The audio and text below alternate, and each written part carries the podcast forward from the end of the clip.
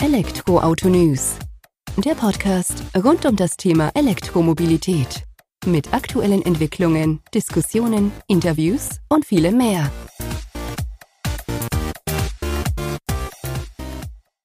Servus und herzlich willkommen bei einer neuen Folge des Elektroauto-News.net Podcast. Ich bin Sebastian und freue mich, dass du diese Woche wieder eingeschaltet hast, wenn wir uns mit dem Thema E-Mobilität beschäftigen. In der aktuellen Folge habe ich Dr. Stefan Berghold von Farasis zu Gast. In seiner Funktion als Vertriebsleiter Europa USA und seit neuestem auch als General Manager Europa stand er uns als Gesprächspartner zur Verfügung. Wir haben uns über seine Person unterhalten, den Batteriezellenhersteller und Batteriehersteller Farasis, die ersten Kunden in Europa, wo Mercedes-Benz schon 2018 relativ früh dabei war und jetzt auch über deren wohl aktuellsten und größten Projekt mit der Firma TOC aus der Türkei, wo man nicht nur Batteriezellen, sondern die ganze Batterie für das E-Auto, fürs Volk äh, von der Firma TOC zur Verfügung stellt. Und in diesem Zusammenhang hat uns Dr. Berghold auch aufgezeigt, dass man zwar die Batteriezellenfabrik in Bitterfelden, Deutschland, aktuell ruhen lässt, aber nicht komplett sozusagen aufgegeben hat, sondern eben einfach nur auf nächste Schritte wartet, die notwendig sind, dass man es dort vorantreiben kann, sondern dass man eben auch in der Türkei aktuell eine Batteriezellenfertigung, Batteriefertigung anstrebt und die auch umsetzen wird in den nächsten Jahren. Waren ganz interessante Einblicke. Zum Ende des Podcasts wurde es für mich dann nochmal spannender, oder da fand ich es vor allem extrem spannend, Einblicke auf die aktuellen Entwicklungen im Bereich der Batterie, Batteriezelle zu bekommen und Farasis beim Race of Range zu begleiten und welche Schritte man da eben geht und warum Energiedichte und Ladeleistung Hand in Hand gehen müssen, damit die ja, überragende Batterie sozusagen an den Start kommt. Aus meiner Sicht eine sehr interessante Folge. Dir viel Spaß beim Zuhören. Zuvor geht's noch kurz in die Werbung. Hörer und Hörerinnen unseres Podcasts wissen, es ist Zeit für Veränderung. Zeit für echte Veränderung. Dieser Meinung ist auch Klimawest, der Impact-Fonds für ein lebenswerteres Morgen. Wie Klimawest zu verstehen gibt, erkennen immer mehr Anleger, Anlegerinnen, dass sie mit ihren Investments sehr wohl etwas bewirken können, auch gegen den Klimawandel. Denn mit Klimawest ist es möglich, in die Themen der Zukunft zu investieren, unter anderem in das Thema erneuerbare Energien. Dabei ist es Klimawest möglich aufzuzeigen, dass man mit echtem nachweisbaren Impact Investments sozusagen für eine grünere Zukunft anlegt. Klimawest ermöglicht das, deine persönlichen Werte mit den finanziellen zu verbinden.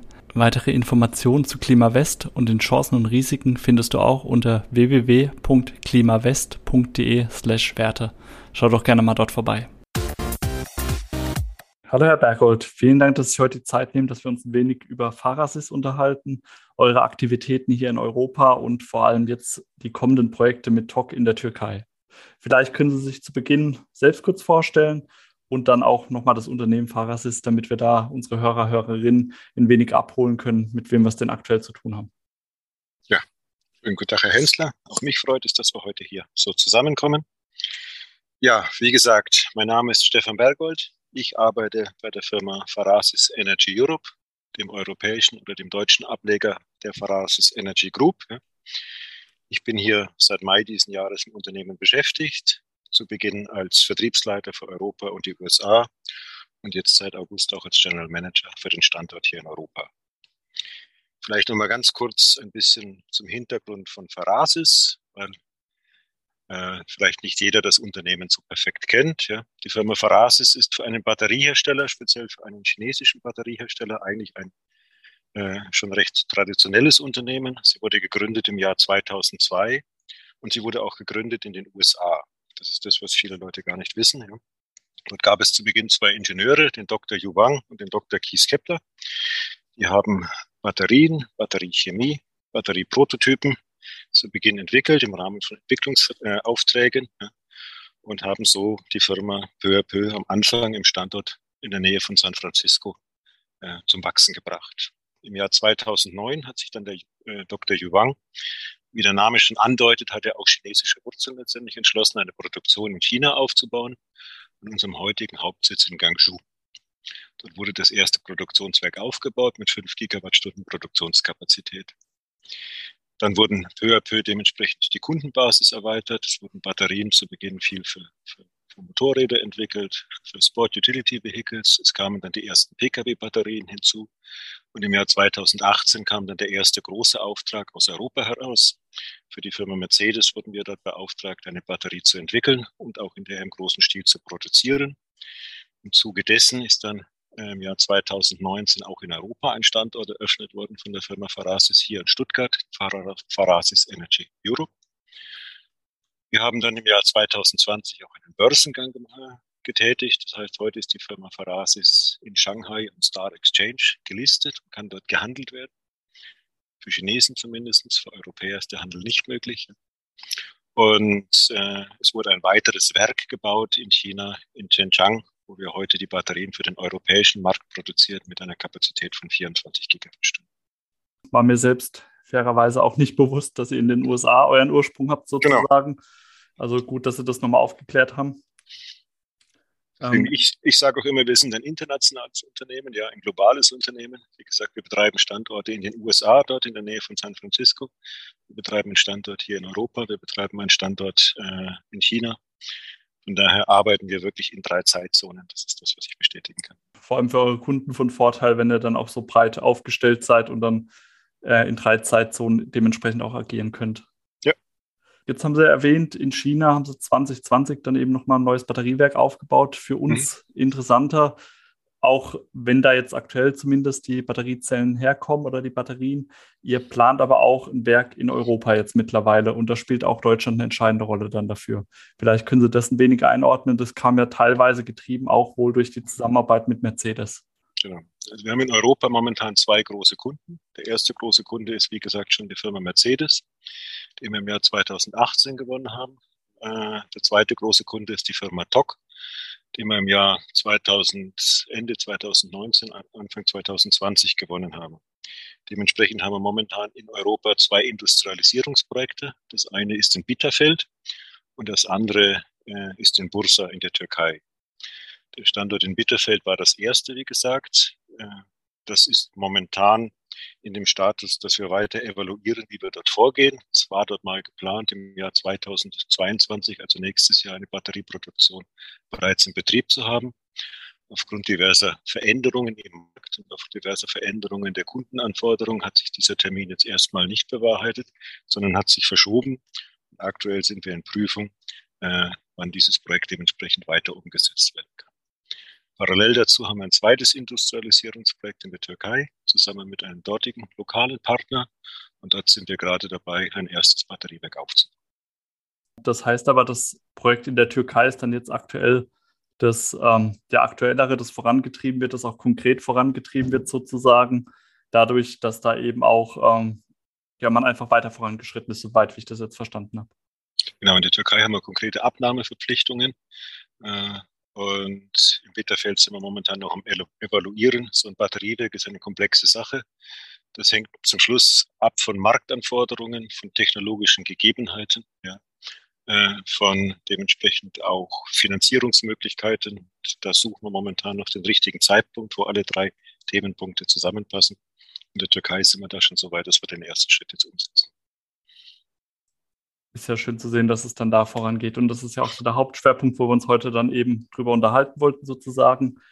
Ihr seid ähm, ja dann Batteriezellenlieferant sozusagen, beziehungsweise auch Batterielieferant, so wie ich das mitbekommen habe, für TOC ja. dann eben, für diese türkische Marke, die das E-Auto fürs Volk sozusagen auf den Markt bringen möchte. So waren zumindest damals die ersten äh, Pressemitteilungen aus, den, aus dem Hause TOC.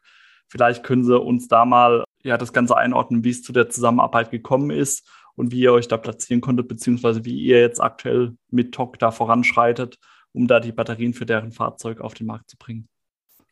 Also die Firma TOC äh, wurde ja gegründet, um in der Türkei Elektrofahrzeuge zu entwickeln und zu produzieren. Und für ein Elektrofahrzeug brauchen sie auch eine Batterie. Die Firma TOC hat die Firma Farasis nominiert, dementsprechend für sie die Batterie zu entwickeln und auch zu fertigen und zu liefern bei dieser Nominierung, das ist jetzt kein klassisches Kunden-Lieferanten-Verhältnis, dass der äh, Kunde uns einen Auftrag schickt und wir dann eine Batterie bauen und ausliefern, sondern dort haben wir ein sogenanntes Joint Venture gegründet, also eine Firma, die wir gemeinsam betreiben. Ja. Diese Firma heißt äh, New Energy Technologies. Ja. Und diese Firma produziert diese Batterien. Ja, diese Firma ist auch ansässig in der Türkei, produziert diese Batterien. Sie produziert sie für die Firma TOC. Sie ist aber auch offen für weitere Kunden äh, in der Türkei, aber auch im Rest von Europa. Ich sag mal, selbst wenn ihr jetzt mit Bitterfeld das aktuell erstmal noch ein wenig rot oder halt eben noch auf weitere Schritte voran wartet, ihr könntet dann zumindest aus der Türkei raus auch weitere potenzielle Kunden dann hier in Europa bedienen. Die Türkei ist Teil der europäischen Freihandelszone, von daher kann man dort den ganzen Europa, den ganzen europäischen Markt bedienen. Ja. Und das ist sicherlich auch äh, Teil des Joint Ventures mit der Firma Türkei. Äh, jetzt habt ihr ja dieses gemeinsame Joint Venture gegründet. Das heißt, wie kann man sich das vorstellen? Keep Talk äh, vor, wir brauchen Batterien und ihr fertigt die als Auftragsfertiger oder ist es dann doch eher so, weil ihr auch diese gemeinsames Joint Venture habt, dass ihr auch gemeinsam dann eben die bestmögliche Batterie für die Fahrzeuge von TOC entwickelt und von Grund auf eben entsprechend denkt? Gut, also das ist erstmal eine Firma. Die Firma heißt Zero, Syro auf Englisch. Diese Firma hat mal einen Leitkunden, das ist die Firma TOC. Für den entwickeln wir eine Batterie äh, und bauen die dann auch in dementsprechend großen Stückzahlen. Ja. Wir sind gerade dabei, weitere Kunden zu akquirieren. Ja. Und für diese Kunden, das kann dann ein Derivat von vorhandenen Batterien sein, das wir dort entweder weiterentwickeln oder nur fertigen. Ja. Es kann aber auch sein, dass wir eine komplett neue Batterie entwickeln und dann dort dementsprechend auf einer neuen Linie fertigen. Ja. Beide Möglichkeiten sind gegeben. Das heißt aber für TOC, die haben ja jetzt auch, wenn ich es richtig weiß, wollen die auch schon vor 2025 mit dem ersten Fahrzeug auf die Straße kommen. Das ist jetzt auch schon wenig weiter vorangeschritten demnach. Genau, also die Firma, also wir, wir haben einen Start of Production für unsere Batterien Beginn 2023. Ja. Ab März 2023 müssen wir dementsprechend in der Türkei Batterien in größeren Stückzahlen liefern. Wir sind jetzt gerade dabei, dementsprechend die erste Stufe der Batteriefertigung aufzubauen. Ja. Die erste Stufe ist dort, dass wir dort eine Modul- und eine Packlinie installieren. Die Zellen werden in der ersten Stufe noch aus China heraus äh, in die Türkei geliefert. So werden wir dann den Produktionsanlauf in 2023 starten und dann in einem nächsten Schritt ist einmal geplant, die Kapazität dieser äh, Modul- und Packlinie schrittweise zu erhöhen und parallel dazu auch eine Zellproduktion in der Türkei aufzubauen, die dann ab 2026 auch eine lokale Zellfertigung darstellt. Oder kommuniziert ihr auch schon, wie viel Leistung jährlich ihr äh, da erbringen könnt für die Batterien? In der ersten Stufe reden wir hier von 8 Gigawattstunden, sowohl bei der Modul- und Packlinie als auch dann dementsprechend bei der Zelllinie. Das Ganze wird dann sukzessive gesteigert auf 20 Gigawattstunden in den Folgejahren. In den Folgejahren heißt dann in dem Fall so ab 2026, wenn dann die eigene Batteriezellproduktion dann dort eben auch angesiedelt sein soll. Genau, in 2026 sind wir sicherlich auf 8 Gigawattstunden, wenn wir keine Zusatzaufträge kriegen. Wir könnten auch mehr. Ja. Mhm. Und bis 20 32 wollen wir dort auf 20 Gigawattstunden dementsprechend ausbauen. Natürlich dementsprechend wieder auch die Nachfrage am Markt dann ist. Ja. Ja, vielen Dank, Herr Bergold. Ähm, eine Frage habe ich noch jetzt zu dem Werk in der Türkei. Werden die Batterien, Batteriezellen dort nur für Pkw gefertigt oder plant ihr da auch in andere Bereiche dann eben Fuß zu fassen damit? Und wir planen sicherlich Batteriezellen für PKWs herzustellen, ja, aber es ist auch ganz klar vorgesehen, dort Batterien, Module, Zellen, Module oder Packs für Busse als auch für LKWs herzustellen. Und ein weiterer Zielmarkt sind sicherlich die stationären Anwendungen, die wir auch aus der Türkei heraus bedienen. Mhm, vielen Dank. Jetzt hätte ich gerne noch äh, in die Richtung Batterie, dass wir da vielleicht ein bisschen konkreter werden, beziehungsweise auch eher so den Ausblick wagen. Wie ist denn da der aktuelle Stand bei euch? Was entwickelt ihr aktuell? Wo geht die Reise für euch dorthin? Gibt es da Informationen, die Sie uns da vielleicht schon ein wenig mit auf den Weg geben können? Gut, da gibt es mal je nach Anwendung gibt es unterschiedliche Strömungen. Ja. Da haben wir mal einmal die Anwendung der PKWs, gibt es sicherlich, das ist die dominante Strömung momentan. Ja. Da wird einfach auch die größten Volumina letztendlich nachgefragt werden. Da gibt es mal die Anwendungen im Bereich der Nutzfahrzeuge. Dann gibt es noch die Anwendungen im Bereich der Stationäranwendungen. Ja. Gehen wir einfach mal die verschiedenen äh, Anwendungen durch. Bleiben wir mal beim Bereich PKW. Das ist sicherlich das, äh, was die Leute am meisten interessiert und wo auch die größten Stückzahlen zum Schluss im Raum stehen. Ja. Wenn man sich die Batterieentwicklung im Pkw-Bereich anschaut, dann hat man in der Vergangenheit immer versucht, die Reichweite erstmal zu optimieren. Die Leute hatten einfach Angst, dass sie mit ihrem Auto nicht bis nach Hause kommen, weil vorher die Batterie liegen bleibt. Das heißt, es ging um Reichweite, Reichweite, Reichweite. Jetzt ist die Reichweite einer Batterie, können Sie durch zwei Arten erhöhen. Sie können entweder mehr Batterie ins Auto hineinbauen, wird das Auto halt immer schwerer. Irgendwann kommt Sie irgendwann einfach an eine Gewichtsgrenze. Und Sie können versuchen, die sogenannte Energiedichte zu erhöhen. Das heißt, Sie können versuchen, bei gleicher Masse an Batterie dementsprechend mehr Energie hineinzubekommen. Und das ist der Schwerpunkt, den Farasis verfolgt. Äh, wir versuchen kontinuierlich unsere Energiedichte der Batterie zu erhöhen. Wir haben momentan auf der Straße eine Energiedichte von 285 Wattstunden pro Kilogramm und damit sind wir nach unseren Erkenntnissen definitiv Benchmark. Wir kennen momentan keinen anderen Batterielieferanten, der hier eine höhere Energiedichte bereits heute auf der Straße hat. Wir werden das dem, diese Energie Chemie, die wir momentan dort im Angebot haben. Das ist bei uns intern die Generation 1 Chemie. Die wird systematisch weiterentwickelt. Da gibt es eine Generation 2, 3. Die nächste, die wir wirklich dann wieder vermarkten werden, ist das, was bei uns Generation 4 heißt. Das ist das, was dann Ende 2024 kommen wird. Dort werden wir die Energiedichte nochmal um 20 Prozent steigern. Das heißt, das Auto fährt bei gleicher Masse an Batterie einfach 20 Prozent weiter. Äh, dort haben wir dann eine e-, Energiedichte von 330 Wattstunden pro Kilogramm. Ja. Und was wir auch parallel dazu sehen, ist, dass das Thema Ladezeit auch immer wichtig wird. Von daher spalten wir jetzt auch unsere, Energie, äh, unsere Entwicklung ein Stück weit auf. Das heißt, wir haben auf der einen Seite einen Strang, der versucht, einfach die Reichweite zu optimieren. Wir nennen das das Race of Range. Ja. Ziel ist eigentlich das Batterieauto, was 1000 Kilometer fahren kann. Dafür versuchen wir kontinuierlich die Energiedichte zu erhöhen äh, bei, einer, bei einer akzeptablen Ladezeit. Das genannte Beispiel von 330 Wattstunden pro Kilogramm, da sind Sie dann dementsprechend bei 25 Minuten Ladezeit für so eine Batterie. Parallel dazu haben wir einen zweiten Entwicklungszweig, ja, wo wir dann sagen, okay, Reichweite ist nicht alles, weil zum Schluss so oft fährt jemand auch nicht 1000 Kilometer am Stück. Das ist wahrscheinlich kommt es ein oder zweimal im Jahr vor, wenn man wirklich in den Urlaub fährt. Die meisten fahren ja dann doch deutlich kürzer. Und eigentlich ist es auch unvernünftig, 1000 Kilometer am Stück zu fahren. Eigentlich sollte man mal nach zwei bis drei Stunden auch eine Pause machen. Damit diese Pause nicht zu lang wird, versucht man dementsprechend dann auch die Ladeleistung zu erhöhen. Ja, das heißt, man möchte einfach schauen, dass wenn man nach drei Stunden sagt, okay, jetzt mache ich mal eine Pause, dann nutze ich diese Pause auch, um meine, äh, meine Batterie wieder zu laden. Dann möchte man dort auf typische Pausenzeiten herunterkommen. Ja, dann möchte man dementsprechend eine Ladezeit von 15 Minuten erreichen. Ja, dann ist dann das auch eigentlich vergleichbar mit dem, was Sie heute bei einem Tankstopp haben. Ja. Das reine Tanken dauert vielleicht keine 15 Minuten, aber bis wir noch bezahlt haben, wieder zurück sind, sind die auch bei 15 Minuten. Das ist dann der zweite Zweig, den wir dementsprechend momentan entwickeln. Das heißt, ein bisschen zu Lasten der Energiedichte. Da sind wir dann vielleicht nicht mehr bei 330 Wattstunden pro Kilogramm, sondern bei einer Energiedichte von 295 Wattstunden pro Kilogramm. Aber dann sind wir bereits bei einer Ladeleistung von, oder von einer Ladedauer von nur 15 Minuten, ja, um dann annähernd in den Bereich eines Tankstopps zu kommen. Wie gesagt, diese beiden Stränge haben wir ab Ende 2024 zur Verfügung. Das Ganze wird dann nochmal zwei Jahre später gesteigert. Dann versucht man dann A nochmal die Energiedichte weiter voranzutreiben, von 330 auf 350 Wattstunden. Ja. Dort können Sie dann ungefähr sagen, wenn Sie das dann umrechnen, ja, äh, auf ein Fahrzeug, das 1000 Kilometer fahren soll, da sind es dann ungefähr bei 450 Kilogramm Aktivmaterial, was Sie spendieren müssen. Ja. Damit sind Sie in einer absolut realistischen Größenordnung. Das ist sicherlich mit dieser Chemie machbar. Und parallel dazu versuchen wir dann äh, unsere Ladeleistung noch weiter runterzubringen, mit dem zweiten Zweig auf zwölf Minuten. Ja. Wie gesagt, diese beiden Dinge können wir dann ab Ende 2026 wirklich dem Kunden zur Verfügung stellen. das ist, mal, das ist mal das, was wir momentan entwickeln für den Bereich Pkw. Ja, vielen Dank schon mal, Herr Berghold. Also sehr interessant, ähm, da die Entwicklung zu sehen und auch, dass ihr da schon so klar definierte Ziele eben vor Augen habt, wie ihr da jetzt voranschreitet. Und äh, wie Sie gesagt haben, das ist, denke ich, auch der richtige Mix daraus, sowohl auf Reichweite als auch auf Ladezeit zu achten, weil vernünftig ist es definitiv nicht, 1000 Kilometer am Stück durchzufahren. Da brauchen wir, glaube ich, nicht drüber diskutieren.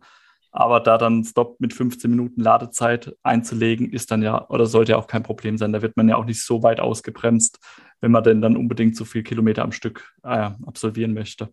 Genau. Was wir heute schon sehen und Sie kommen dann irgendwann in das Problem der Infrastruktur. Ja. Unsere heutigen Schnellladesäulen haben 350 äh, Kilowatt Ladeleistung. Die haben allerdings eine Strombegrenzung von 500 Ampere. Ja. Wir sehen bereits heute, dass wir dann für die schnellen Ladeleistungen sicherlich höhere Ströme brauchen. Das wird noch sehr spannend werden, wie sich dann da dementsprechend die Ladesäulenanbieter positionieren. Ja. In China sehen wir bereits Entwicklungen, die in diese Richtung gehen. In Europa sehen wir das momentan noch nicht. Ja, ich glaube, wir können hier in Europa, zumindest speziell in Deutschland, jetzt mein Gefühl auch dankbar dafür sein, dass wir jetzt erstmal in diese Bereiche kommen von so Ultraschnellladern, äh, dass wir die, da sind wahrscheinlich die Gedanken in dem Sinne noch gar nicht so weit fortgeschritten, dass man da, ich sag mal, auf eurer Ebene schon wieder denkt in den Jahren 2024, 2026, wo die Reise denn dann hingehen wird. Zumindest wird da aktiv nichts nach außen kommuniziert in die Richtung. Genau, aber diese Diskussion wird man gerne starten, weil wir sehen, dass die technischen Möglichkeiten werden da sein. Das ist klar. Und dann wäre es ja auch sinnvoll, da von Anfang an direkt äh, das mit zu berücksichtigen und aufzubauen, bevor da zweimal Geld in die Hand genommen werden muss. Genau. Klar. Das wäre wär sicherlich unser Wunsch, letztendlich ja, da die Infrastruktur zur Verfügung zu stellen, ja, um auch lange Strecken, um auch Urlaubsfahrten dementsprechend mit kurzen Nachladestopps ermöglichen zu können. Es wäre schön, wenn das auch dementsprechend zur, zur Verfügung gestellt wird. Wie gesagt, die Batterie ist nicht mehr der Bottleneck beim Schnellladen. Nee, das ist auch so die Rückmeldung, die ich dann doch von dem einen oder anderen Marktbegleiter von Ihnen auch schon gehört habe, ähm, dass man da ähnlich denkt oder sich das ähnlich entwickelt. Von daher gehe ich auch davon aus, dass das bei den Ladeinfrastrukturanbietern dann Schritt für Schritt zumindest mal ankommen wird noch und vielleicht auch durch unseren Podcast dann doch bei dem einen oder anderen Gehör findet. Von daher ähm, ist es sehr gut, dass wir da mal drüber sprechen. Jetzt haben wir das Thema Pkw ähm, besprochen. Da habe ich noch eine Frage dazu. Sie haben jetzt gesagt, Sie gehen jetzt von der Generation 1 auf Generation 4 in 2024. Mhm. Hat das damit zu tun, die Generation 2 und 3 auszulassen und nicht auf den Markt aktiv zu vermarkten, weil die Sprünge da eben noch nicht so stark sind sozusagen und die eher als Entwicklungsschritte wahrscheinlich für euch zu sehen sind? Genau, das sind eher interne Entwicklungsschritte. Mit dem einen oder anderen Kunden gehen wir vielleicht sogar so einen internen Entwicklungsschritt, aber das ist jetzt nichts, was wir in der Breite vermarkten. Ja gut, ist ja auch sinnvoll. Ich meine, dafür jede Generation da wieder die Vermarktungsmaschinerie anzuwerfen, äh, bindet ja. ja auch Ressourcen sozusagen. Da ist es ja dann sinnvoller, eher die größeren Schritte gemeinsam ja. mit dem Markt zu gehen. Und vor allem auch für die Kunden letztendlich, ja, so ein Batterie-Upgrade bedeutet ja auch für den Kunden immer eine neue Straßenzulassung. Ja, der ganze After-Sales muss mit der neuen Batterie aufgebaut werden. Äh, auch ist immer die Frage, macht alle zwei Jahre sozusagen ein Batterie-Update auch wirklich Sinn oder geht man vielleicht eher auf drei Jahre Schritte oder vier Jahre Schritte? Da sind wir gerade dabei, das herauszufinden, was der richtige Rhythmus ist. Klar, und kann ja auch nur gemeinsam mit dem Markt getroffen werden, diese Entscheidung, weil, so wie Sie sagen, schlussendlich muss ja Ihr Kunde den Weg dann auch mitgehen. Da bringt es euch ja nichts, wenn ihr jetzt jedes Jahr neue Batteriegenerationen auf die Straße bringen könntet, aber der Kunde kann es einfach nicht abbilden, sinnvoll. Richtig, das ist das, was wir auch sehen. Und deswegen haben wir diese vielleicht eigenartige Nummerierung ja, von Generation 1 auf Generation 4. Äh, und die nächste nennen wir dann auch 4 Plus, ja, einfach zu zeigen, dass das eine Weiterentwicklung ist. Ja und um die Kunden auch vielleicht ein bisschen neugierig zu machen auf das, was danach kommt. Ja, das sind sie bestimmt. Jetzt wollen wir gerne noch das äh, Thema Nutzfahrzeuge vielleicht mal aufgreifen. Das hatten Sie auch angeschnitten, dass das ja auch ein Strang ist, den man verfolgt bei der Entwicklung. Ja.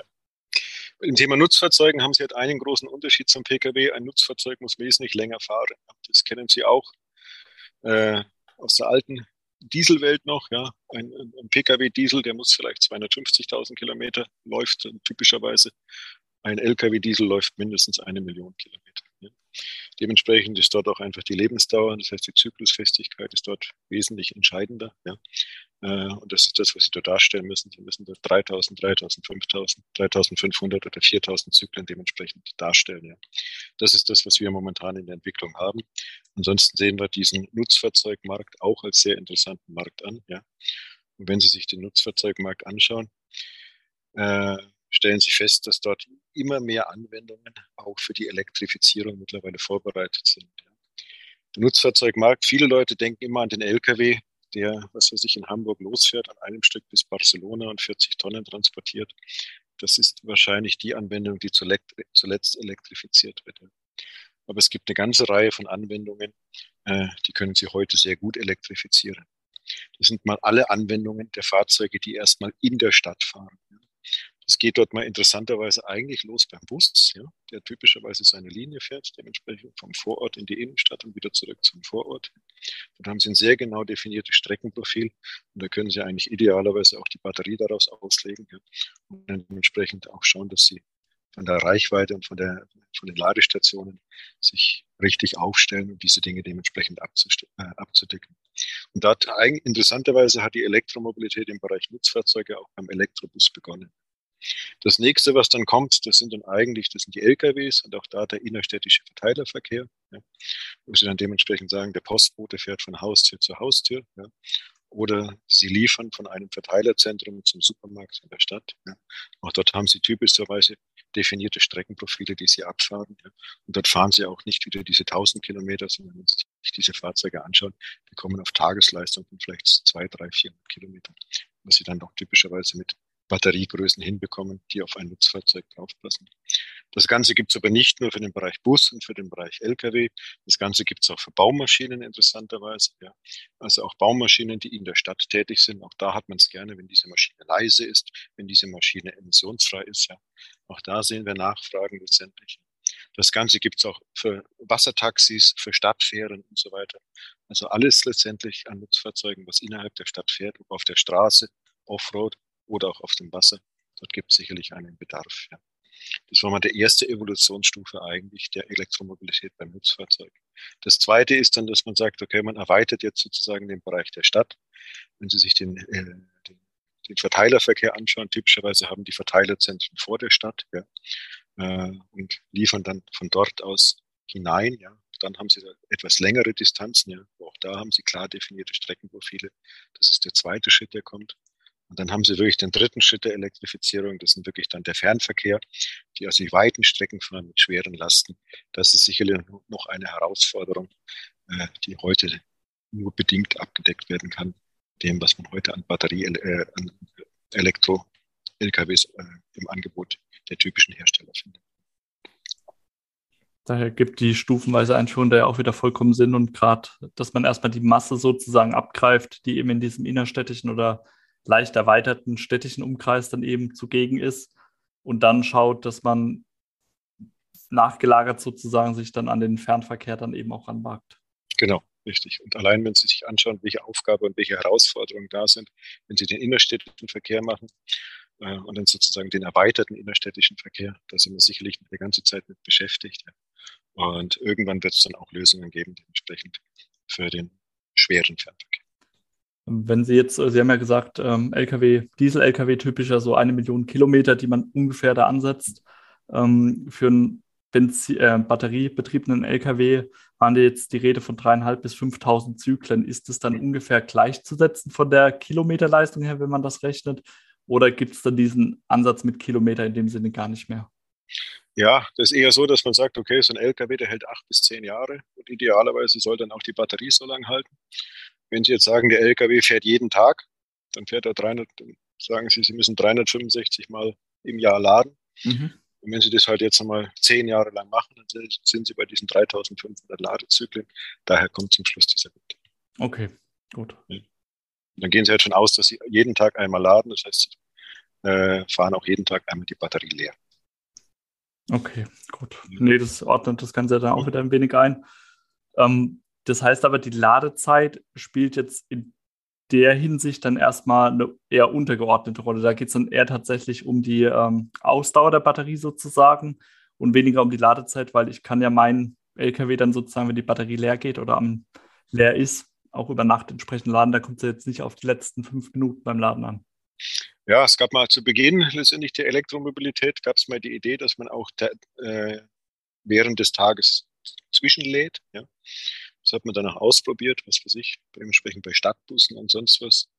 Letztendlich stellt man aber fest, dass diese Ladeinfrastruktur aufzubauen, dass das doch ziemlich aufwendig ist. Ja. Wahrscheinlich lohnt sich dieser Aufwand nur in sehr seltenen Fällen.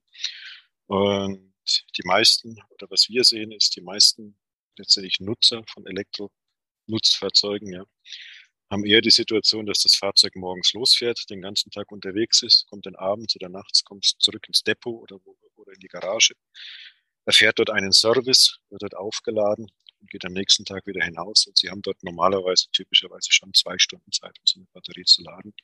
Und dann sind Sie aber auch bei Ladezeiten, äh, die deutlich über dem liegen, was Sie bei einem Pkw zum Beispiel gewünscht ist.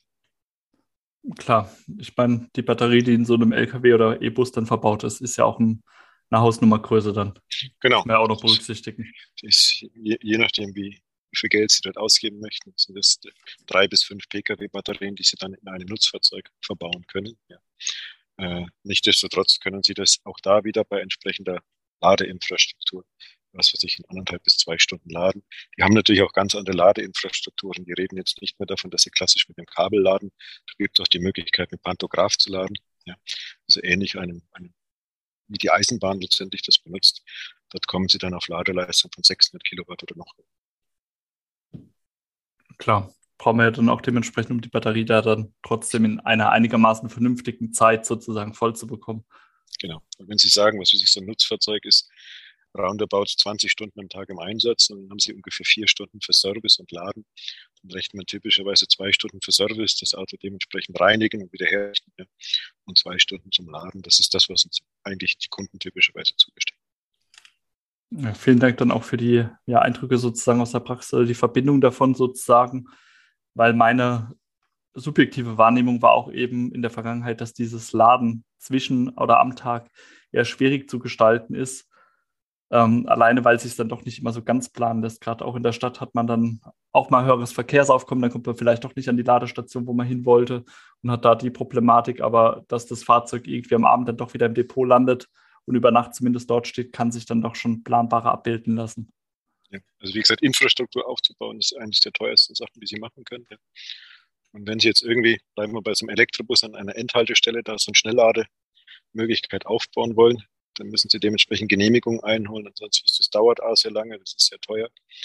Deswegen gehen die meisten dazu über, dass sie sagen, okay, sie haben das Busdepot, da haben sie eh die ganze Infrastruktur da und sie legen dann lieber die Batterie so aus, dass der Bus oder der, der LKW dementsprechend den ganzen Tag betrieben werden kann erscheint definitiv sinnvoller. Jetzt haben wir noch den dritten Strang, den wir mal kurz äh, anreißen möchten. Das sind die stationären Anwendungen, die Sie auch erwähnt hatten. Genau, dann haben wir zum Schluss noch die stationären Anwendungen.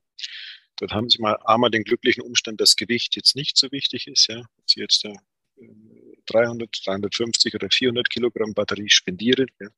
Zum Schluss, diese Batterie ist, wie gesagt, stationär.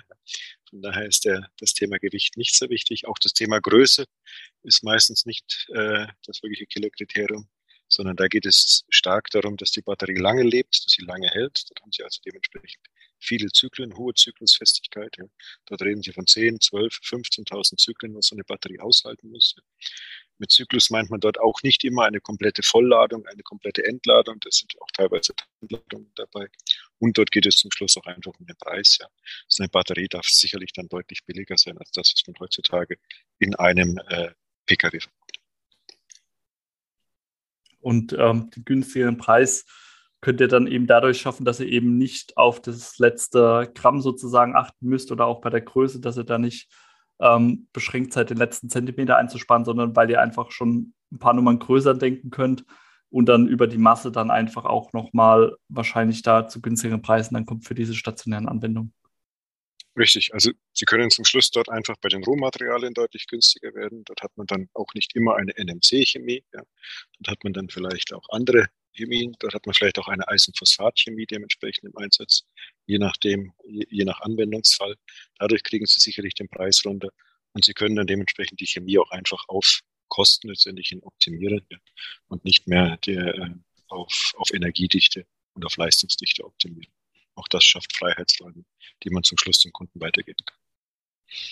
Ja, vielen Dank, Herr Berghold. Dann haben wir, glaube ich, mal so einen Rundumblick auf Fahrassist geworfen, wo mhm. die Reise für euch aktuell hingeht, wo sie es in der Zukunft hin entwickelt, gerade so mit den verschiedenen Generationen bis Generation 4 Plus, die da jetzt schon in, ich sag mal, Anführungsstrichen greifbarer Nähe mit 2026 steht.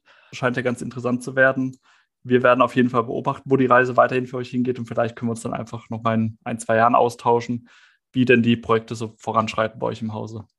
Ja, würde mich sehr freuen und ich werde hier im Podcast fleißig folgen. Ja, vielen Dank fürs Zuhören dann schon mal. Machen Sie es gut. Bis dahin. Vielen Dank, Herr Hensler.